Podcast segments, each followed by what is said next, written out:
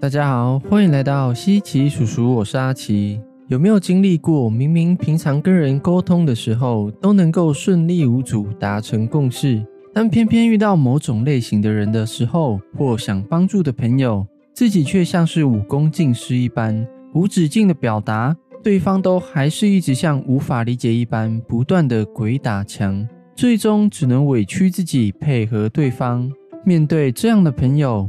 只能心有余力不足的看着对方不断抱怨着自己生活的不满，也因听不进自己的谏言，继续不快乐下去。在这里，阿奇想对你说，其实你已经尽力了，因为你可能是遇到令人感到难以沟通的四种类型的人。在面对这些类型的人的时候，不要想尽办法说服对方。或想跟对方好好的沟通，听完以下的原因，你就会知道为什么哦。也让我们一起从中借鉴吧。在开始之前，西奇叔叔是一个透过多元角度的知识分享，帮助每个人在起伏不定的人生中，透过学习突破人生的各种关卡，并且保持生命的热情及动力，创造出理想人生的频道。想获得满满的生命热情能量，欢迎到我们的 YouTube。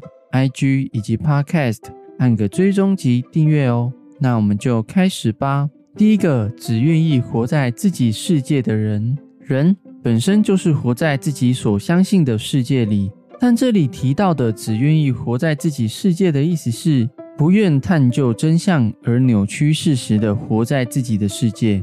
换一个简单的说法，就是一厢情愿。像是阿奇遇过一位朋友，还记得有天与他聊天的时候。那时候的他一副蓄势待发、意气洋洋的样子，一看就知道最近一定发生了什么好事。一问之下才知道，他因为朋友的邀约，参与了当时还蛮夯的加盟生意。当然，看着他有自己的事业目标，感到踌躇满志的样子，我也是由衷的为他感到开心。直到我更深入关心之后，那份开心就渐渐的跟我说拜拜。因为我发现他在经营的，也正是在那时候，新闻与很多网红常常分享到内部有很多财务纠纷的公司，甚至内部的盈利分配看似合理，但事实上却有很多的漏洞与不当的包装。而且他当初的加入，也是在朋友分享后一时半刻马上草草决定的。在我与他分享我所知道的资讯后，他的回答却是：“哎呀。”那些新闻都是骗人的啦，局外人都不懂，人红是非多，树大易招风，那些本来就是会发生的误解。听到他的肯定，我也只好当做自己可能也不太懂了。但是看着他明明对一切朦胧无知，但又未来可期的样子，所以最后我还是跟他分享了一些经营事业或创业自己了解的一些小经验，还有应该要具备的能力，或要付出的代价与风险。期许他可以听进去，稍微做一下功课。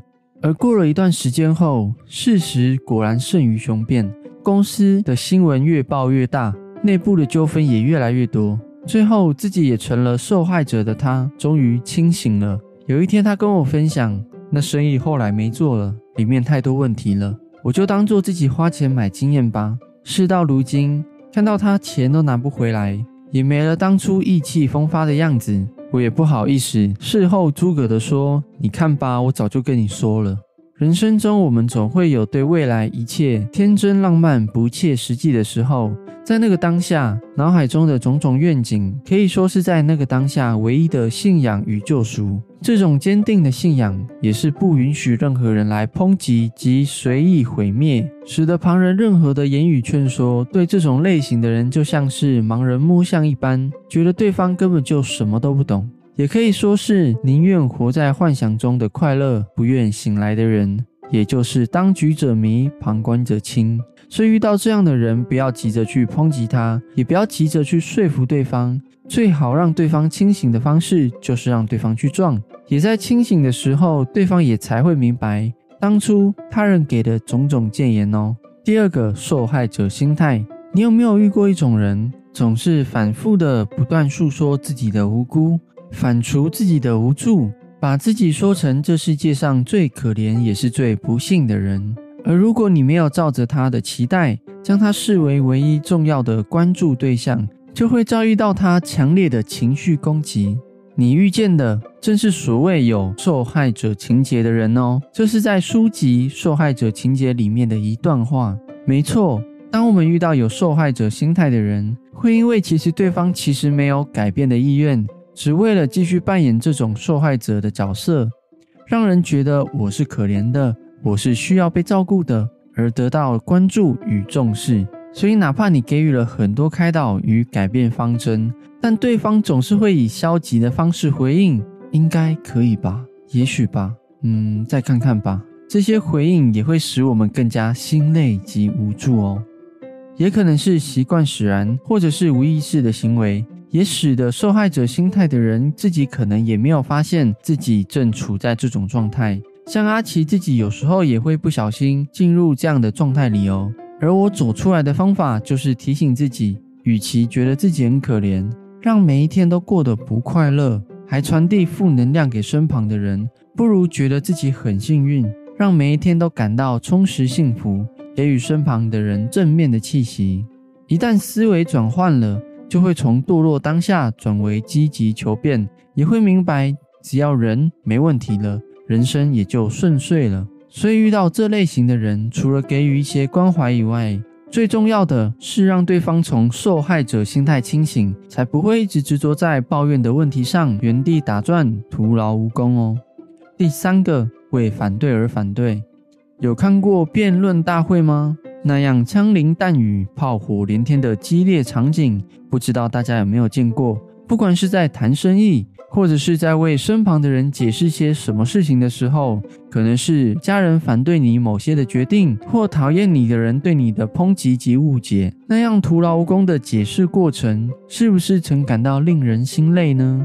所谓的为反对而反对，就像是辩论大会上的竞争者一样，先入为主，打从心里没有要沟通的意思。想象一下，你是上面的参赛者，当对方正对你采取辩论攻击的时候。你的反应会是单纯的感同身受，给予支持，还是加以思索漏洞，攻其不备呢？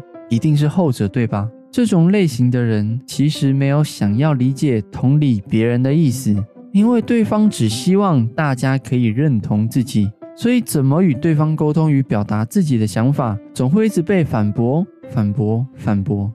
而且与活在自己的世界的人不同的是，为反对而反对的人，有时候。可能还会去编造、扭曲事实，让我们被说服，以为他想的才是真的。但事后我们清醒之后，才会觉得，咦，事实好像跟他说的不一样诶，而后悔我怎么又被说服了。所以对阿奇来说，不解释就是最好的解释，简单的表达自己的立场与想法，保持一种我已经把我的想法与立场讲出来了。要不要采纳？你可以自己决定。我也接受你有你的想法，我也不干涉的从容态度，不去加入辩驳战，就是最好的应对方式哦。那大家遇到这类型的人，还有什么应对方法吗？可以留言让我们知道哦。第四个，不相信自己可以更好的人，这个不相信可能是环境影响，使得见识浅薄于一般人，导致心里有很多限制性信念的人。跟受害者心态不一样的是，这类型的人其实也希望可以改变，或者是更好，哪怕自己不愿意有这样的状态，但是就因为看不见或者是不明白，所以不相信某些事实。像阿奇以前在广告行销公司训练与教学沟通表达能力的时候，遇到那些本身很内向，甚至在自我介绍只能讲出十几个字的人的时候，每当我分享以往的训练经验。让许多有表达障碍的人一到三个月之内瞬间成为了说故事高手，甚至还改变了个性，可以敞开心胸与人相处。然而每个人的反应都是半信半疑，以为只是天方夜谭，这不会发生在我身上。直到亲自让他学习与训练，加上让对方认识一些成功案例之后，这时候才真正恍然大悟的发现。原来我可以改变呢，所以这类型的人其实就是限制性信念使然。说的再多，对方其实也依然无法想象我们所看到的与我们所经历的。就像二十年前 Nokia 三三一零还在流行的时候，当你听到有人说以后的手机可以照相、听音乐，而且像电脑一样可以上网查资料，甚至还可以像即时通或 MSN 一样的聊天，屏幕还是触控的哦。听到这些事情，在二十年前你一定会说你疯了。在那时候连想象都无法想象的事情，但在此时此刻，对我们来说却是理所当然。所以遇到这类型的人，只能说千言万语都比不上一个眼见为凭及增广见闻呐。以上这些就是在表达与沟通的过程中，令人感到难以沟通的四种人哦。听完你对哪一种最印象深刻呢？欢迎留言让我们知道哦。最后，阿奇认为人与人之间沟通与表达的方式，并不是只局限于在言语上而已，甚至不表达也是一种表达。所以有时候在与人相处的过程，透过明白上述的例子。我们就可以不要执着在言语上、及时上的沟通与协调，也让心情受到得失心的影响哦。像是有一个故事，明星 A 因为赌博的关系导致负债，找了信任的朋友明星 B 借钱，但已经红了半片天的明星 B 竟然没有同意对方借钱。听到这个回应，失落与气愤的明星 A 不断的抱怨明星 B 不近人情，直到明星 A 接到一部电影。不止票房超群，还得到了奖项。终于解决了财务困难之后，心怀感激的跑去与导演道谢，但导演却说：“不要感谢我，是明星 B 把你推荐给我的。”听完，明星 A 感到懊悔万分，甚至感动痛哭。后来，明星 B 对明星 A 说：“再借你钱也改变不了你好赌及对金钱不珍惜的性格。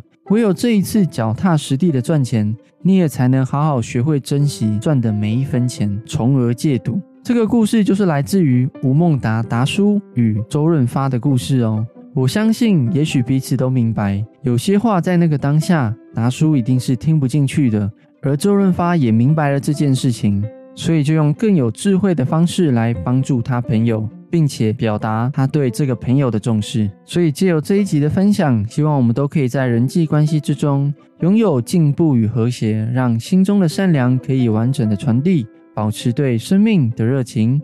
如果今天的分享有帮助到你的话，欢迎帮我们按个喜欢及订阅哦。我是阿奇，大家下次见，拜拜。